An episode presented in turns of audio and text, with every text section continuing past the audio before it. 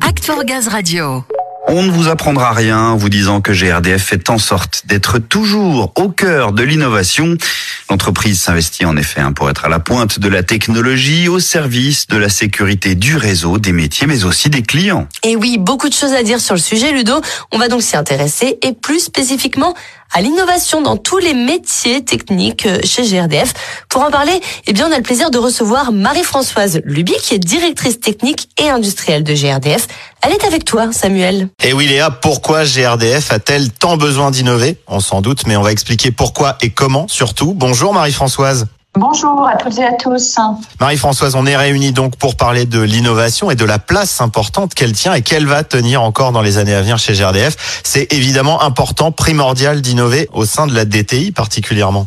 Oui, effectivement, euh, au sein de la DTI, l'innovation euh, fait partie des sujets euh, permanents. On innove pour plusieurs raisons. D'abord, pour que nos métiers soient de plus en plus performants. Et puis, on innove aussi pour préparer les enjeux stratégiques de GRDF, notamment dans le domaine de la transition écologique. Par extension, l'innovation dans le domaine de la transition énergétique, elle concerne plein de secteurs d'activité de GRDF, l'exploitation dynamique du réseau évidemment, mais aussi la surveillance du réseau. Ouais, alors c'est vrai que sur la surveillance du réseau, on expérimente euh, beaucoup de choses en ce moment. D'abord, dans le domaine de la surveillance des réseaux à pied, on cherche à supprimer l'utilisation des plans papier pour celui qui assure la surveillance. Et euh, pour ça, on digitalise l'ensemble du processus, euh, notamment en dotant les opérateurs d'une application de réalité augmentée sur son smartphone. Sur la surveillance qu'on fait en véhicule, là aussi, on innove en développant une application de guidage hein, qui cherche à optimiser les circuits pour surveiller les canalisations. Et cette application, elle permettra de remplacer là aussi les plans papier et de guider le conducteur euh, durant la réalisation de sa tournée. L'idée, c'est vraiment d'optimiser euh, les circuits de surveillance et de surveiller au mieux. Et pour ça, vous développez aussi des drones? Oui, et là, on monte en grade en, termes d'innovation, puisqu'on expérimente euh, actuellement un drone de surveillance qui embarque un détecteur de gaz à distance, en complément de la caméra qui existe déjà. L'idée, c'est que ce drone euh, puisse viser la conduite à surveiller. Alors, c'est essentiellement des conduites qui sont dans des environnements euh, un peu compliqués, notamment des conduites aériennes euh, difficilement accessibles.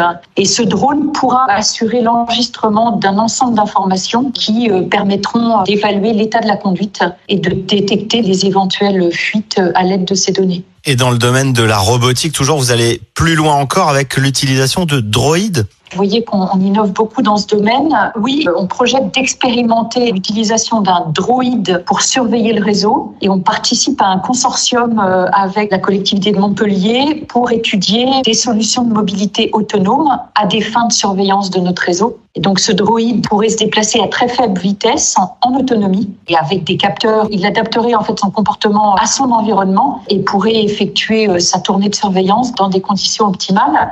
La technologie de surveillance de fuite ce serait exactement la même que celle qu'on utilise euh, sur nos véhicules euh, actuels. Mais ce droïde permettrait de surveiller des réseaux qui sont notamment dans des centres-villes euh, piétonniers, difficilement accessibles ou avec des centres historiques. Voilà, donc un boom d'innovation dans ce domaine pour les mois, les années qui viennent. Marie-Françoise, on parle de VSR, de drones, de droïdes. On a l'impression d'être dans le futur, alors que c'est déjà aujourd'hui le futur finalement. Pour voir à quoi tout ça ressemble, d'ailleurs, on invite tous ceux qui nous écoutent à regarder le JT consacré à ces innovations étonnantes pour les voir en action. Avec plus de 200 000 kilomètres de réseau à surveiller, on comprend bien l'importance de trouver, développer des solutions ou technologies pour gagner encore en performance et en efficacité. C'est valable pour la surveillance du réseau, mais aussi pour la prévention des dommages aux ouvrages. Oui, effectivement, on le sait, la prévention des dommages à ouvrage, c'est un enjeu euh, très fort pour GRDF. C'est un enjeu de sécurité, mais c'est aussi un enjeu pour les clients et dans le domaine de la RSE.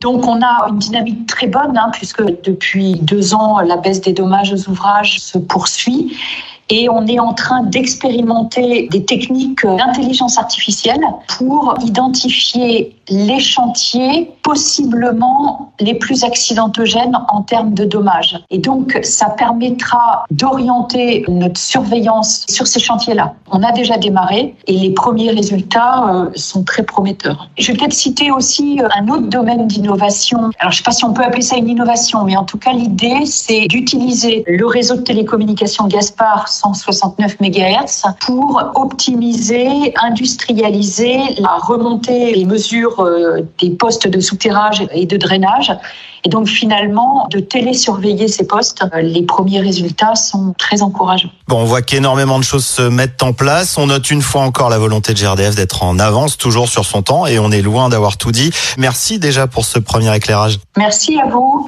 Oui, un vaste sujet. L'innovation tient une place importante au sein de GRDF et vous pouvez réécouter tout cela dans nos podcasts sur la page Act for Gaz, bien sûr.